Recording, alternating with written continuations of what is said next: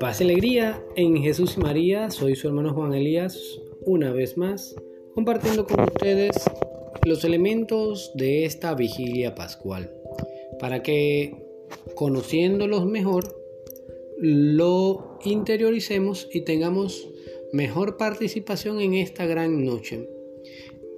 Hace un instante hablamos sobre el cirio pascual.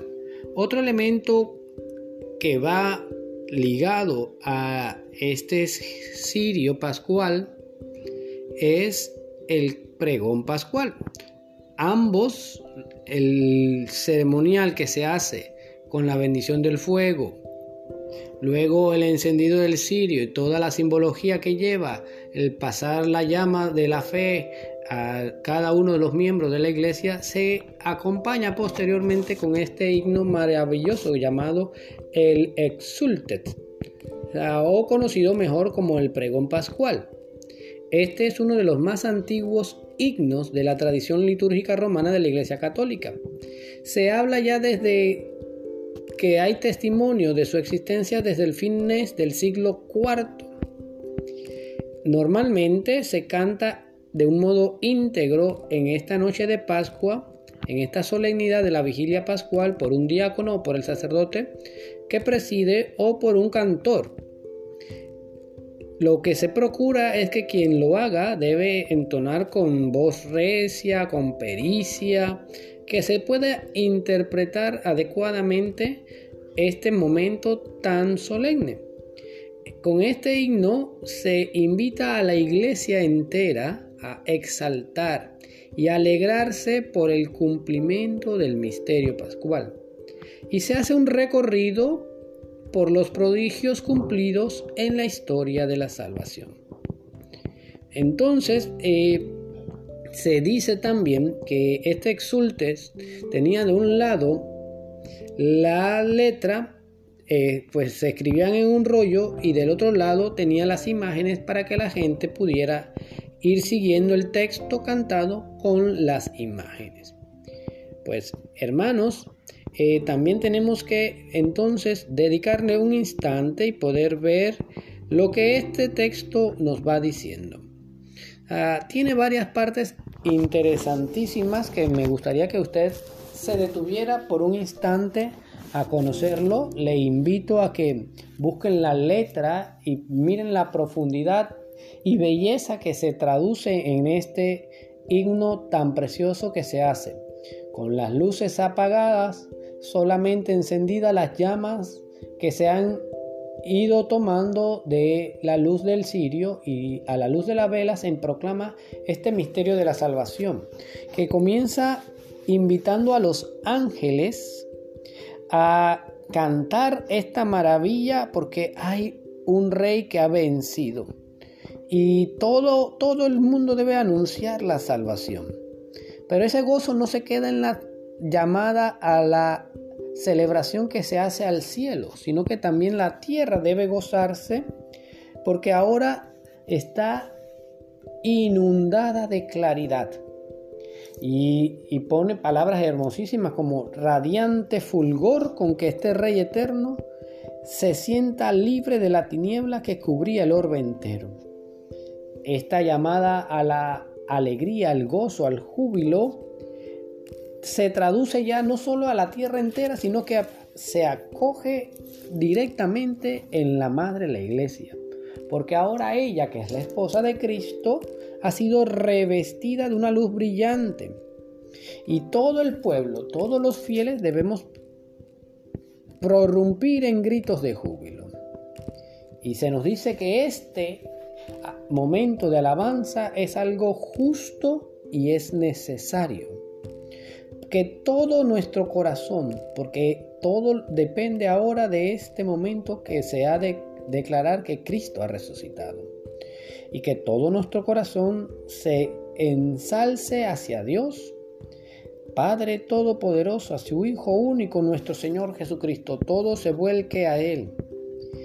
Porque hay que reconocer, nos va diciendo el himno, que Él ha pagado por nosotros al Eterno Padre la deuda que había conseguido Adán y lo ha hecho a un precio enorme, derramando su sangre. Y así ha cancelado el recibo, la deuda del antiguo pecado. Sigue este momento donde nos llena de enorme emoción saber que estas fiestas de Pascua, donde se ha inmolado el cordero como lo hacía el pueblo de Israel, que por medio de la sangre que se roció en las jambas y en los dinteles de las puertas, encontró la salvación, se nos va diciendo que ese momento de la Pascua es ahora nuestra Pascua, que es esta noche en la que Dios ha sacado de Egipto a los israelitas en el Antiguo Testamento, ahora a nosotros nos, nos hace salir también de toda esclavitud. Se recuerda cómo se pasó a pie el mar rojo. Se recuerda cómo Dios en esa noche les guiaba como columna de fuego donde esclarecía las tinieblas del pecado y todo en un presente armonioso. Es ahora, es este momento, es esta la noche. Y dice, en que por toda la tierra los que confiesan su fe en Cristo Escuche bien esta parte hermosa, si usted se lo cree, su vida va a cambiar. Esta es la noche en que por toda la tierra los que confiesan su fe en Cristo son arrancados de los vicios del mundo y de la oscuridad del pecado, son restituidos a la gracia y son agregados a los santos. Esto es lo maravilloso de esta noche, donde Debemos apropiarnos de eso, ¿ah? arrancados de los vicios del pecado, de la oscuridad del mundo, restituido a la gracia, agregado a los santos. También se nos va diciendo que es esta la noche en la que se rompen todas las cadenas, pues que Cristo asciende victorioso del abismo. Y se nos hace una pregunta que nos debe marcar. ¿De qué nos serviría haber nacido si no hubiésemos sido rescatados? Sigue el, cántico diciendo cosas maravillosas, ¿ah?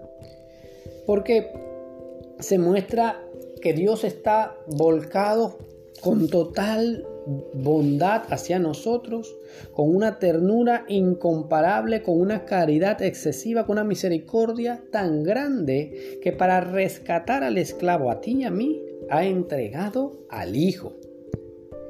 Y sigue el salmista, el que entona haciéndonos ver que el pecado de Adán, que ha sido borrado con la muerte de Cristo, ahora resulta en nuestro beneficio y se declara diciendo, feliz culpa que mereció tal redentor. Y también se nos dice que esta noche es la única noche, el momento que, que tanto marca la vida del cristiano en un antes y un después, Solo esta noche conoció el momento en que Cristo resucitó de entre los muertos. Se dice de, esta noche que será la noche clara como el día, la luz que llena todo. Porque esta luz ilumina para mi gozo, para mi alegría.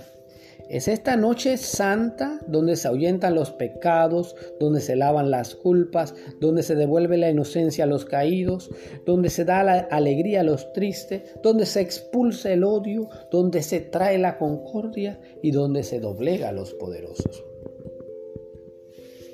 Posteriormente el himno nos lleva a elevar hacia Dios una petición que acepte el sacrificio vespertino de alabanza que la Santa Iglesia ofrece por medio de sus ministros y que está reflejado en este cirio, hecho con cera de abejas. Detalle interesante, un cirio de pura cera de abejas. Un trabajo laborioso, constante, así como debe ser la alabanza de los cristianos. Y entonces volvemos a la expresión simbólica de que este cirio, como columna de fuego, que arde en llama viva para gloria de Dios y distribuye su luz, qué hermoso es ver el gesto. La luz distribuida no se mengua, porque se alimenta de esta cera fundida que elaboró la abeja fecunda y se hace lámpara preciosa. Entonces nos hace llenarnos de júbilo y decir, qué noche tan dichosa, en que se une el cielo con la tierra, lo humano y lo divino.